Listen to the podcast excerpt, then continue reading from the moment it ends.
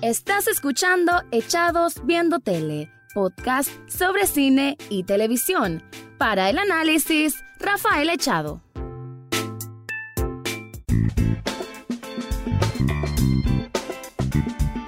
Bienvenido o bienvenida a un nuevo episodio de Echados Viendo Tele, el programa en que se hace crítica, comentarios, análisis del mundo de las películas y de las series. Ahora te quiero hablar de una película de esas que quedan resonando en la mente buen tiempo después que la miras, que cuando la estás viendo estás como interiorizando un poco, tratando de analizar qué es toda esta locura, qué es lo que se está, presentando a través de la pantalla, que imagino que irla a ver al cine habría sido una experiencia fabulosa. Yo la miré a través de páginas amigables porque ya está disponible para descarga y aún así quedé sorprendido. Estoy hablando de The Lighthouse, El Faro, el segundo filme que hace Robert Eggers, que ya es muy reconocido este hombre porque hizo en 2015 The Witch, La Bruja, una de mis películas que más me ha gustado en estos últimos años. Realmente es una película que puedo volver a ver y que puedo volver a enamorarme con todo el misticismo que trae. Asimismo, también un poco de ello extrae para lo que es The Lighthouse, pero esta no es tan importante el saber o comprender la trama en sí, sino más bien los componentes que significa la trama como tal. Te quiero explicar un poco mejor a qué me estoy refiriendo con todo esto, pero primero quiero presentarte en general, por si acaso no has escuchado nada de The Lighthouse. Es una película que trata de dos hombres, dos marineros, que están en el año 1890 en una isla abandonada, una isla pequeña, y les toca cuidar un faro. Entonces está el farero, que es un hombre mayor, interpretado, bueno, increíblemente por Willem Dafoe, y está el más joven, que es el que está tratando de superarse en la vida, por así decirlo, buscando nuevas oportunidades, y quien aceptó el trabajo de ser el ayudante del farero en esta isla remota, que es interpretado también de una manera excelente por Robert Pattinson, este actor que muchos lo conocerán por Twilight, la serie de Twilight Crepúsculo, y que muy pronto se hará incluso más famoso cuando haga Batman. Así que esa es la premisa. Ya te voy a contar un poco cómo fue esta experiencia que me generó a mí esta película que puede definirse como horror, terror, suspenso, pero creo que va más allá y es casi que una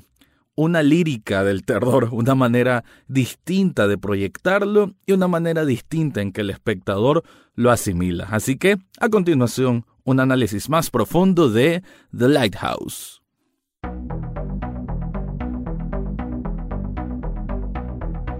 Pero antes de entrar en cuestión, te quiero recomendar Subli Shop Nicaragua. Esta tienda de serigrafía y sublimación vende camisetas, tazas, vasos y muchos artículos personalizados en que tienen plasmada ya sea nombres de bandas o, por qué no, nombres de películas, de series. Yo ya tengo parte, estoy armando, mejor dicho, mi colección con películas y series que me gustan y no puedo confiar en otro lugar más que en Subli Shop Nicaragua. En las notas de este podcast puedes encontrar el contacto para que vos también descubras y te des cuenta todas las maravillas que ofrece esta tienda.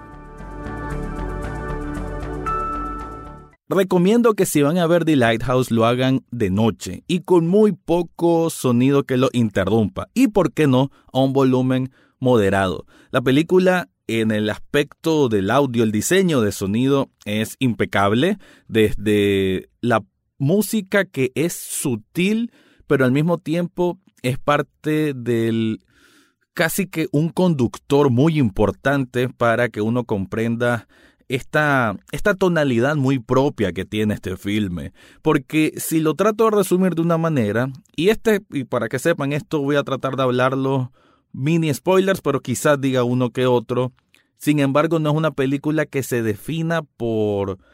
porque si decís el spoiler se te arruina, no es una experiencia, como leí por ahí en una crítica, creo que era en el New York Times, es una experiencia que es mucho mejor verla a que te la cuenten. Aquí solo voy a tratar de emular un poco lo que me provocó para que vos también te conectes y que te intereses por ver este tipo de cine que no tiene tantas luces como otro, pero que sin embargo merece, merece muchísima atención. Robert Eggers creo que es un cineasta que tiene muchísimo, muchísimo muchísimo potencial por explotar, apenas está comenzando y ya ha hecho obras magníficas. Así que The Lighthouse, ah, como lo dije antes en la premisa, es esto, un hombre mayor con un hombre menor, ambos trabajando en el mantenimiento de un faro en el final del siglo XIX.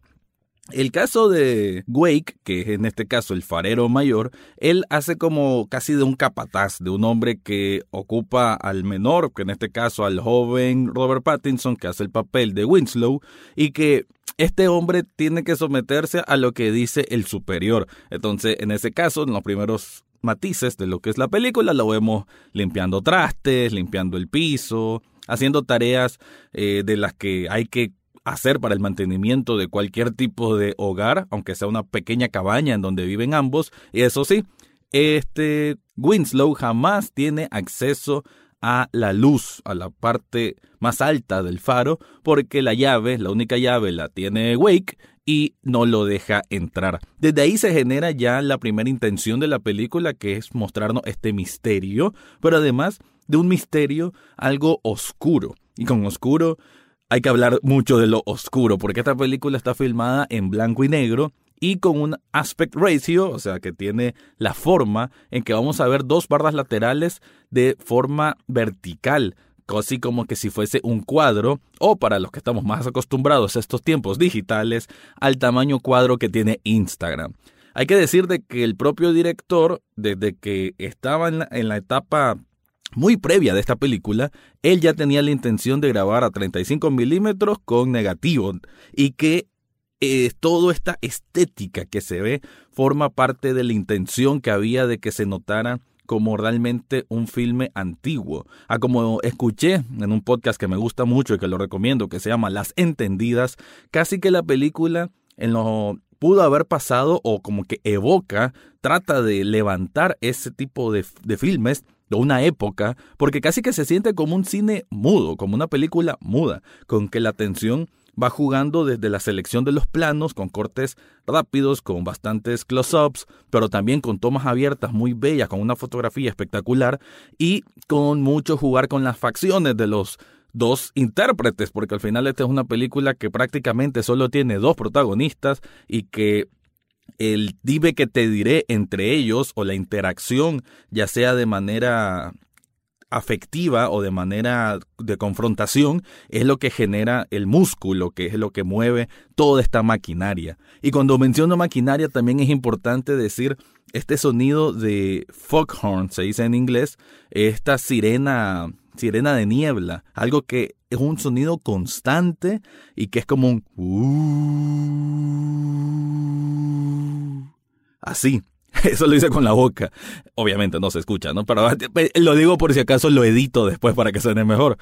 Pero este sonido, imagínense como detalle interesante, el, el encargado, el jefe del área de, composición de sonido de esta película, tuvo que investigar a un hombre que se dedica al mantenimiento de estas maquinarias viejas y con él estuvo recopilando esos audios y editándolos para que sonara de una manera amenazadora, profunda, de una manera que casi que te envuelve los nervios cada vez que suena en la película, junto con el resto de la banda sonora. Que también es importante decir de que el director tomó la decisión que no se escucharan cuerdas, sino que sonara más como instrumentos de viento y todo juega con esta atmósfera. Creo que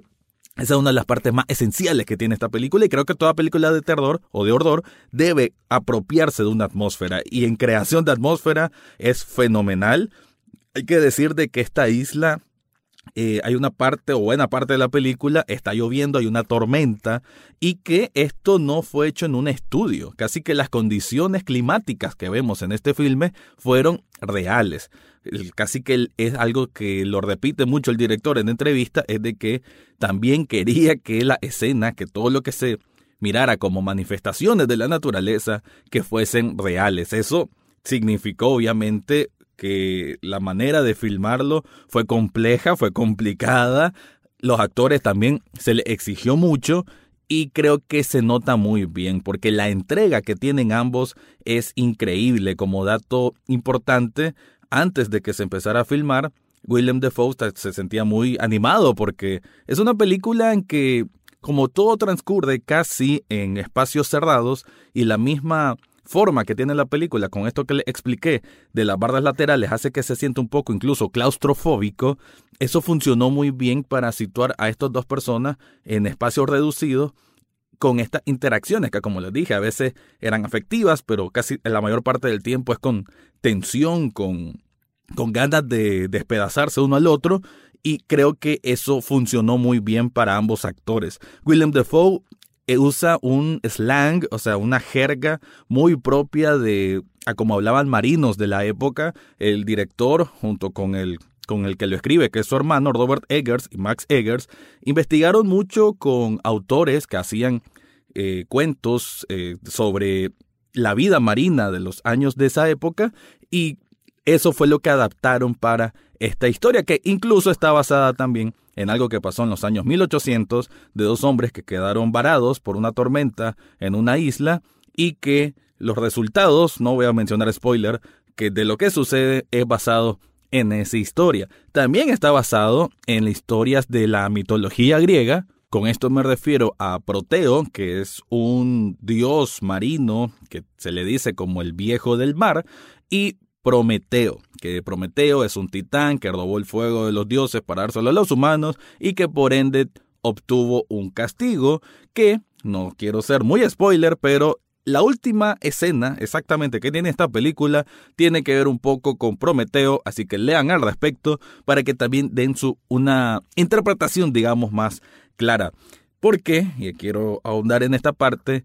a como lo dije al comienzo, la trama en sí no piensen de que es una historia lineal, una historia que se explica a sí misma, en que la exposición de las secuencias que nos, que, nos presentan tienen una lógica así que, que, sea muy frontal. No es tan así, es una película que tiene muchas secuencias que va por más por la interpretación y que creo yo que se siente muy bien y que para mí fluye bien, aunque sí, sí sé que no es una película para todo mundo, porque muchas personas se pueden perder a mitad del camino o decir, desisto de esto. Y es que, aquí la palabra clave y fundamental para comprenderla, hay que entender de que es una historia, y esto está en la premisa, de cómo dos personas al estar solas, aisladas, pues simplemente van por una espiral en descenso hacia la locura. Entonces la locura que vemos con las manifestaciones de cosas raras que hacen ambos, también se mira en cómo la narrativa está situada, cómo la,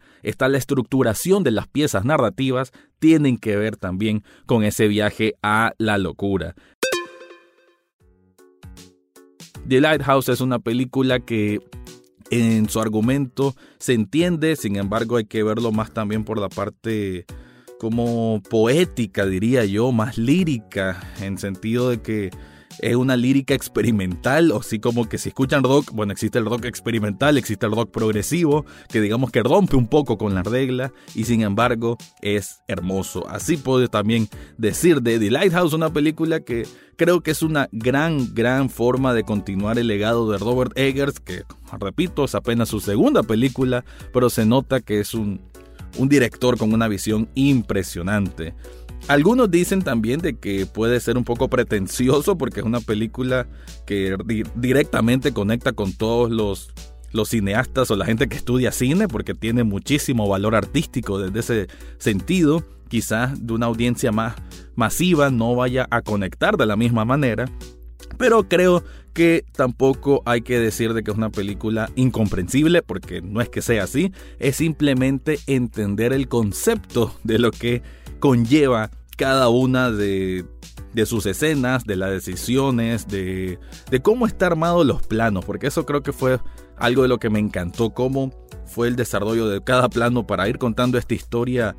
extraña, esta historia bizarra, esta historia que roza con la fantasía, con la mitología, que también tiene matices de cómo está cómo un ser humano se puede cambiar tanto a raíz de estar aislado, también ah, con el uso de sustancias, en este caso el alcohol. El alcohol los vuelve a ellos más cercanos y al mismo tiempo más crudos, al punto que esa crudeza se va viendo en las acciones que uno hace contra el otro y acciones que hacen unos con ellos mismos también. Eh, los deseos o la privación de deseos, porque hay mucho elemento de sexualidad también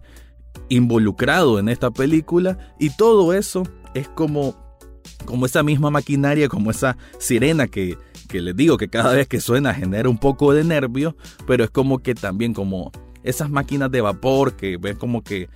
como que se sienten que, que ya van a explotar o que si no se les da el mantenimiento adecuado se ponen peor, malas condiciones climáticas, que hay una tormenta, entonces como que las cosas van subiendo, van subiendo, van subiendo y así como el mar cuando está agitado y que nadie lo puede detener, así también es un poco el desenlace que tiene este filme. Así que como comentario final, es una película que recomiendo para aquellos que gustan de un cine diferente, que gustan de poder ver en una película algo que no han visto antes y sobre todo si les encanta analizar las actuaciones, créanlo que una de las mejores actuaciones que hubo en todo 2019 fue con The Lighthouse, una película de un terror diferente, pero que definitivamente tendrían que ver. Así que gracias por escuchar, será hasta otra ocasión. Eso fue todo por hoy en Echados Viendo Tele. Recordad seguirnos en Facebook, Twitter e Instagram. Además, podés estar al tanto de cada episodio en Spotify, iTunes, Google Podcast o hasta en YouTube. Gracias por escuchar y será hasta la próxima semana.